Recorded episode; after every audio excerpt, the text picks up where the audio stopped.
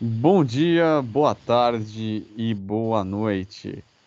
Está começando mais um Brooklands Indianápolis, o nosso bate-papo a três sobre automobilismo e outros temas a ele relacionados e outros nem tanto. Senhoras e senhores, perdão, eu segurei o espirro.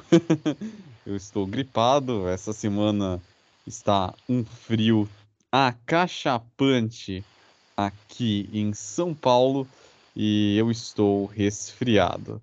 Mas voltando aqui, deixar uma boa noite aqui para os meus companheiros. Meu caro César Augusto, muito boa noite. Boa noite, vamos nós. E meu companheiro, irmãozaço Gustavo Almeida, boa noite, meu amigo. Boa noite, pessoal que está nos ouvindo. Vamos aí para mais um podcast. Perfeito. E para a gente começar, vamos falar da, do assunto da semana. 24 horas de Le Mans.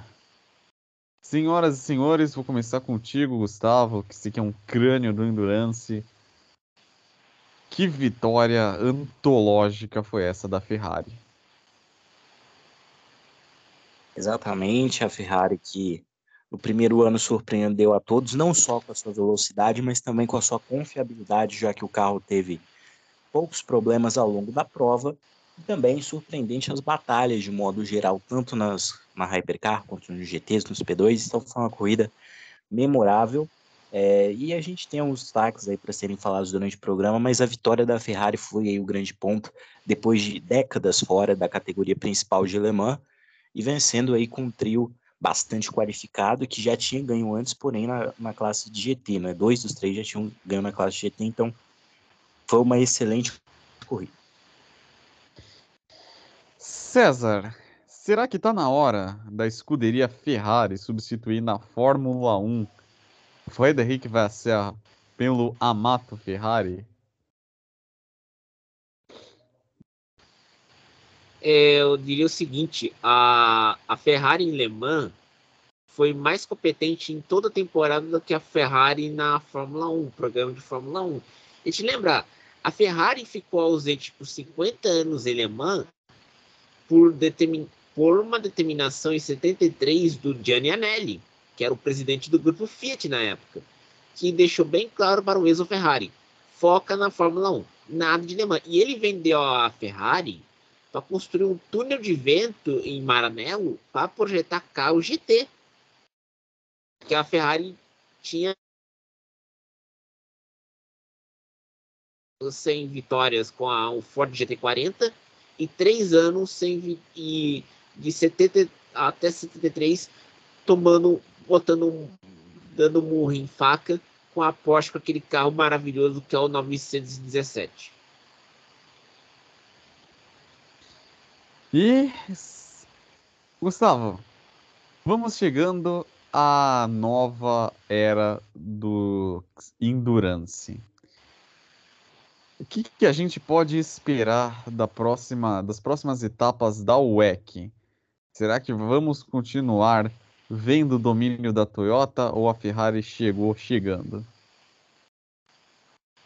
Uma ótima pergunta, mas antes disso a gente vai ter que esperar o, o anúncio de como vai ser o, o BOP, o Balance of Performance, que foi exatamente isso que deu a emoção toda nas 24 horas de Le Mans, porque a Toyota correu com 32 quilos de lastro adicional e, de acordo com um dos engenheiros, esses 32, 37 quilos, perdão, é, custava em torno de 1,2, 1,3 décimos de segundo por volta, que é muita coisa para uma corrida de 24 horas. A Ferrari também correu com lastro de 24 quilos por ter sido a segunda melhor equipe do começo do campeonato do WEC. Então vai depender disso. Eu estou muito curioso para ver realmente como que vai ser essa questão do BOP, já que agora a FIA e o ACO, Automóvel Clube do Oeste, viram que um BOP equilibrado pode trazer muito mais emoção e disputas, até porque duas das próximas três etapas vão ser em território de montadoras da categoria. É isso aí. E meu caro César, os italianos agora vão. Será que agora eles voltam ao protagonismo no cenário do automobilismo? Olha, se o Alessandro Pierguidi e o Antonio Giovinazzi fizeram o que fizeram na Ferrari, aí tem que falar que o James Calado é britânico. Mas os italianos já são bons agora no Endurance e nas motos. Tem uma situação boa nas, na MotoGP e no Superbike. E a Fórmula 1, acho que a Ferrari não tem um piloto italiano pilotando um, uma, uma máquina da Ferrari desde 1992, quando tinha o Ivan Capelli. E vale lembrar também que essa, com essa vitória, a Inglaterra, a vitória do James Calado, né? A Inglaterra supera a França e se torna o país com mais vitórias de, de pilotos em Le Mans, ao todo 30. Uhum. É isso Sem aí, a última que vitória. Pera aí, vai você primeiro, Gustavo, depois o César. última vitória de. A vitória de um piloto britânico antes do James Calado tinha sido Mike Conway em 2021. Muito bem lembrado, vitória- é contigo. E a, vitória, e a vitória de um carro britânico em Le Mans foi com a Bentley em 2003. Que vale lembrar, vale lembrar, era um carro da Bentley, porém que era todo da Audi, né? O motor era todo da o motor, o chassi e a tripulação era formada por pilotos da Audi. Mas naquela época, e que um dos caras que comandou o programa da Bentley em Le Mans foi o Mark Blundell também. Naquela época. E foi a última. A Bentley agora só foca em carro de luxo. No, é, tinha um histórico de carro de corrida chamado nos, nos primeiros anos de Le Mans de Master of Le Mans. Porque é, venceu. Tinha uma hegemonia no- nas corridas de endurance nos anos 30. É isso aí. É, eu tive uma ideia, vamos comentar rapidinho dos vencedores das classes em Le Mans Hypercar P2 GTE desse ano. Sim, vai que é tu, Gustavo. A Hypercar, bom, como todos vocês já devem lembrar de cor, nós tivemos a vitória do trio James Calado, Alessandro Perguidi e Antônio Giovinazzi. Na classe LMP2, nós tivemos a vitória da equipe Inter Europol Competition, que é uma equipe que corre com o carro que disputa a temporada toda do WEC, com o Fábio Scherer, o Albert Costa e o Jakub Smikowski. E na LMGT1, a vitória ficou com a Corvette Racing, o carro número 33 de Nicolas Varrone, Nick Katzberg e Ben Kiri. Na LMP2 Pro, para fechar, tivemos a vitória da Algarve Pro Racing, do George Kurtz, do Colin Brown e do James Allen. Ô, Gustavo, como a gente pôde ver, né? Tivemos essas vitórias e quero destacar a performance da Inter Europol, que ano a ano vem se destacando. É uma equipe que vem galgando novos degraus. É a Caixa Punch, a gente vê o crescimento que ela teve desde dois, vem tendo desde 2020, de uma mera coadjuvante ela pode virar protagonista na LMP2, mas é triste a gente ver que os brasileiros nessa edição de Le Mans tiveram muito, mas muito azar. Pois é, o, carro, o último carro a ter problemas entre os carros com pilotos brasileiros foi o carro da Castle Racing, com o Daniel Serra, que chegou a liderar a parte final da madrugada, porém uma coisa que me, que me preocupou foi que tanto o Daniel quanto o Scott Faker, que são os pilotos ali é, que conseguem andar num ritmo decente no carro, o Daniel muito rápido, o Scott Faker, piloto prato, no ritmo ok. É, conseguiram andar mais muito tempo nas primeiras horas. E chegou nas horas finais, tinha toda a questão do tempo mínimo do piloto bronze Takeshi Kimura, que é a âncora do carro guiar, e ele acabou é, caindo lá para trás e teve uma batida e acabou abandonando, faltando poucas horas para o fim, que foi uma pena. O Pietro teve um carro fantástico durante os treinos, durante o qualifying, quase levou a pole position, E durante a corrida faltou constância e faltou cometer menos erros. Um pouco para ele, mas também para os outros companheiros de equipe dele, o Oliver Rasmussen e o David Heinemann. Isso é uma pena, porque Le Mans é exigente demais. Pois é. E, senhoras e senhores, no, agora os olhos do Endurance vão, estão voltados para os dias 3 e 4 de julho, quando teremos a edição 2023 das 24 horas de Spa. E eu vejo que depois das 24 horas de Le Mans, todos os olhares estão estarão, né, fix, ou melhor, já estão fixados, estão vidrados na Ferrari. Já é possível a gente catalogar a esquadra de Maranello como favorita à vitória em Spa?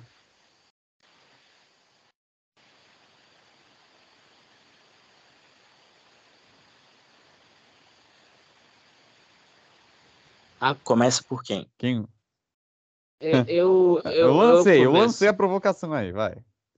Eu começo. Se a Ferrari GT ganhar em Spa, é um, é um sinal que o programa de endurance é muito bom, porque né, a Fórmula 1 é uma porcaria. Vai lá, Gustavo. A Ferrari que ganhou esse ano as 24 horas de Nürburgring, né? então eles fizeram um excelente trabalho. Mostra que o novo carro de GT deles, embora não seja tão veloz em todas as etapas que ele disputa, em Nürburgring especificamente, ele foi muito rápido e confiável, porque ele aguentou as 24 horas e vamos esperar, porque nas 24 horas de Spa, o Daniel Serra vai correr pela equipe AF Corse com a nova Ferrari GT3. Mas assim, senhores, é, vale lembrar que todas as Ferraris, né, que vão correr nas categorias Pro e Bronze, elas são da AF Corse.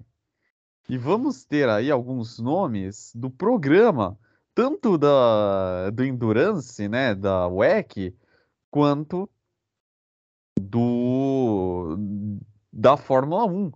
Falo isso porque vamos ter, além da participação do Niklas Nielsen, do Antônio Foco, do David Rigon e do Daniel Serra, também vamos ter a presença do Robert Schwartzman, é, o, isra o israelense que faz parte do programa de pilotos aí é, jovens talentos da Ferrari. Será que é Isso. hora do Schwartzman investir no Endurance e não mais na Fórmula 1? É, no, em um dos carros da Ferrari, nós vamos ter o Antônio Fuoco, Daniel Sérgio e David Rigon. E no outro carro nós teremos o Robert Schwarzman, o Niklas Nielsen e o Alessio Rovera, que corre na GTA, piloto de fábrica da Ferrari também. É o Schwarzman que está fazendo esse ano a temporada completa do GT World Challenge, está andando um ritmo muito bom. Ele que na última etapa lá em Paul Ricard começou a corrida. Então ele é um piloto que está assim se adaptando bem ao endurance. Vamos ver o que, que é, vai sobrar para ele nos, no futuro próximo. É isso aí. E vale lembrar que em Spa a BMW é a maior ganhadora. Até o todo, nada mais, nada menos do que 23 títulos. Será que vem mais um esse ano, César? Não sei. Você sabe que eu acho que a BMW deveria focar mais no GT, né? Fazer um GTzinho elétrico para ver se ganha. E outra, a Ferrari, a BMW está se preparando para 2024 com, com um novo carro. Vai disputar Le Mans que está sendo testado na INSA. César, o carro não é, ele é novo esse ano, mas ano que vem ele não, já vai ser tão novo, ou seja, tem aquele desenvolvimento e tal, né? Ah, tá, é verdade. Obrigado pela correção, Gustavo. É. Então, é, eu acho que a Ferrari vai fazer uma tríplice coroa do Endurance. Ganha, europeu ganhar em Nürburgring, Le Mans e próxima etapa, Spa. Fantástico. Mas será que algum algum alguém da, da Ferrari, alguém da equipe né, da Ferrari na Fórmula 1 pode se inspirar nesse sucesso do Endurance e do GT e assim tomar vergonha na cara para daí evoluir? Vai lá, César, já que você tá rindo. Você acha que tem salvação o carro de 2023? Não tô falando 2023. tô falando aí a longo prazo. Olha, eu não sei não, mas eu acho que a Ferrari vai tá ferrada, literalmente. Não tem muito o que fazer nesse ano e tem que vislumbrar 2024. Aliás, falando em túnel de vento, Ferrari afins, o motor da Ferrari para 2026 já está no dinômetro. dinômetro. Tá o quê? O, sabe aquele motor, o novo, o novo motor para 2026? O sistema híbrido e o sistema elétrico. Está sendo testado na, já em Maranello. Já começou os testes. E aí, e em compensação, a Audi não está tendo os testes de motor ainda, porque o dinâmetro foi está sendo não foi comprado ainda e não chegou lá na, na fábrica da Audi na Alemanha. Simplesmente maluco. É, é que a palavra e... é complicada. Deixa eu só... A... Fala. Vai lá, vai lá, vai lá. Só fazer um complemento aqui do assunto da BMW, é que em Spa eles vão ter duas equipes muito boas representando eles, que é o time WRT e também a Hoey Racing. E Gustavo, já que a gente falou, né, da do, do GTs e tudo mais, animado para ver como vai ser o GT3 no o EC a partir da próxima temporada? Eu estou muito animado, sim. Né? E, inclusive, eu acho que essa ida do GT3 para o EC ela é ótima para a categoria, porque a gente vai ter mais montadoras, mais carros GTs diferentes. Faz anos que a gente só tem esses quatro aí atuais e vamos ter mais ano que vem. É, então eu vejo como muito positiva. O único campeonato que eu acho que vai pode dar um, uma sofrida no, essas mudanças é o GT World Challenge, porque ano que vem nós não vamos ter a Audi fabricando GT3 para nenhuma categoria. E a, a Bentley faz muitos anos que não tem uma equipe lá, então eu acho que é, tem, tem que ver essa questão. Questão também das, dos dois carros com montadora, se eles vão continuar com essa ideia ou se vão abrir para mais a para mais carros aí para montador. Vamos ver como é que vai ficar, mas eu vejo como muito interessante. Mas qual é a expectativa? A sua, no caso. Olha, eu acho que a gente deve ter. Bom, já confirmados, nós temos a Ford Mustang, que vai com a tradicionalíssima equipe Proton. É, eu espero ver a Iron Lynx e a Iron Dames com Lamborghini GT3. É, quem sabe também algum time Mercedes, aí pode ser o Team ASP Acodes, que é o atual campeão do GT World Challenge, tem o Team Almanar, que também corre. E vamos ver, a BMW provavelmente vai ser o Team WRT. É, a Porsche ainda está vendo isso, pode ser a PFAF, é, o Team Project One, mas vai, vai ser uma concorrência interessante aí. E eles vão dar, não é que a prioridade para as montadoras da classe Hypercar, na Hypercar, para ter mais carros no GT3 ano que vem. É isso aí é, uma visão até bem de futuro.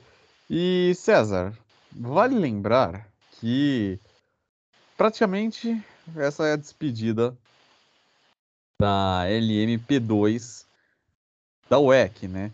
Que ela vai estar presente em Le Mans no ano que vem, mas não teremos é, ela no restante da temporada.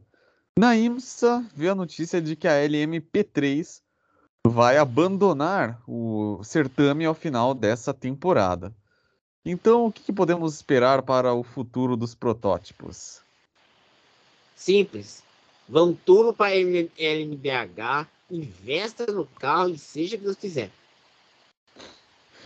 Tomando como base nisso, Gustavo, você acha que no futuro algumas equipes que hoje seguem o regulamento LMP2 poderão ir para o Hypercar? Sim, já está acontecendo, mas a gente ao mesmo vê que algumas vão continuar com a LMP2. O caso da United Autosports, que vai para a IMSA no ano que vem, na classe LMP2. A Riley, que é a equipe do Felipe Fraga, vai para a LMP2, eles que atualmente correm de LMP3. E ao mesmo tempo tem equipes da atual LMP2 que vão para a classe Hypercar, né? A Prema com em parceria com a Iron Lynx e a Lamborghini, a própria Alpine. É, para o futuro, quem sabe mais equipes aí do European Le Mans Series se interessem num Hypercar, então eu vejo é, os P2 saindo de cena do WEC e os P3 saindo de cena para o IMSA, mas não é porque o regulamento está ruim ou está desgastado, está defasado, mas sim porque os campeonatos ambos estão ficando cheios demais de inscrições de Hypercars e LMDHs. É isso aí. É isso aí. E seis horas de São Paulo confirmadas para 2024. Inclusive, vai ser a primeira prova depois das 24 horas de Le Mans no ano que vem. Animados com isso? Começa contigo, César. Ah, eu tô animado, porque vai ser a primeira prova sem Emerson Fittipaldi na organização. Então vai ter. Nossa vai... senhora, isso por si só já dá um ânimo, já dá um gás. Continue o seu raciocínio, César. Eu vou dizer o seguinte: o, o Emerson Fittipaldi fora da organização quer dizer que a prova vai ser bem organizada. Mas também tem outra coisa que tem que ser dita que vocês esqueceram. A Glickenhaus, que é a única equipe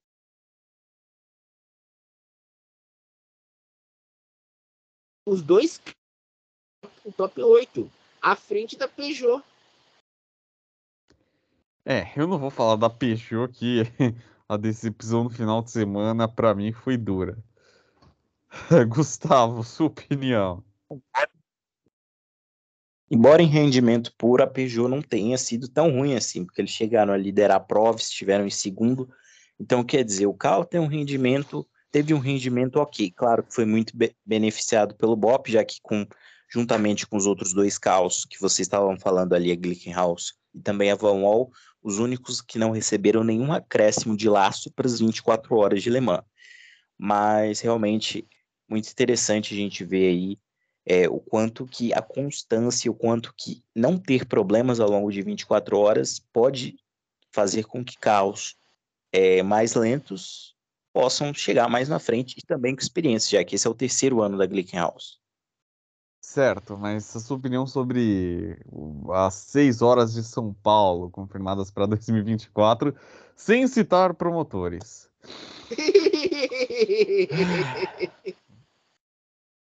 Então, eu fiquei muito feliz com a confirmação. Eu, antes de começar a, é, a acontecer esses rumores aí da vinda do retorno de São Paulo para o campeonato, eu comecei a. Antes disso, eu nunca pensei que o EC ia voltar tão cedo para cá.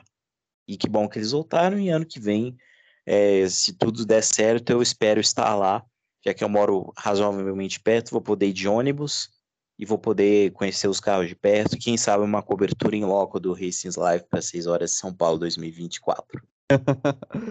é isso aí. E já que para a gente pincelar o programa de hoje, né?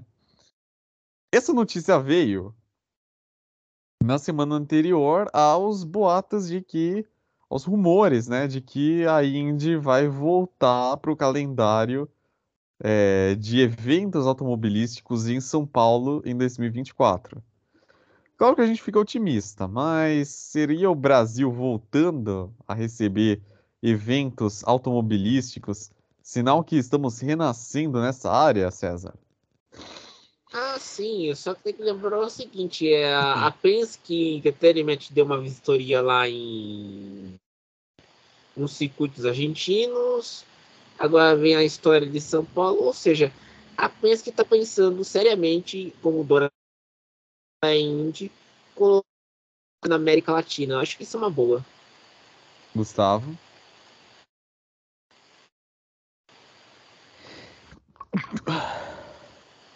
Bacana ver a Indy, quem sabe, voltando ao Brasil, que faz um certo sentido, já que a categoria está voltando a crescer um pouco mais, né?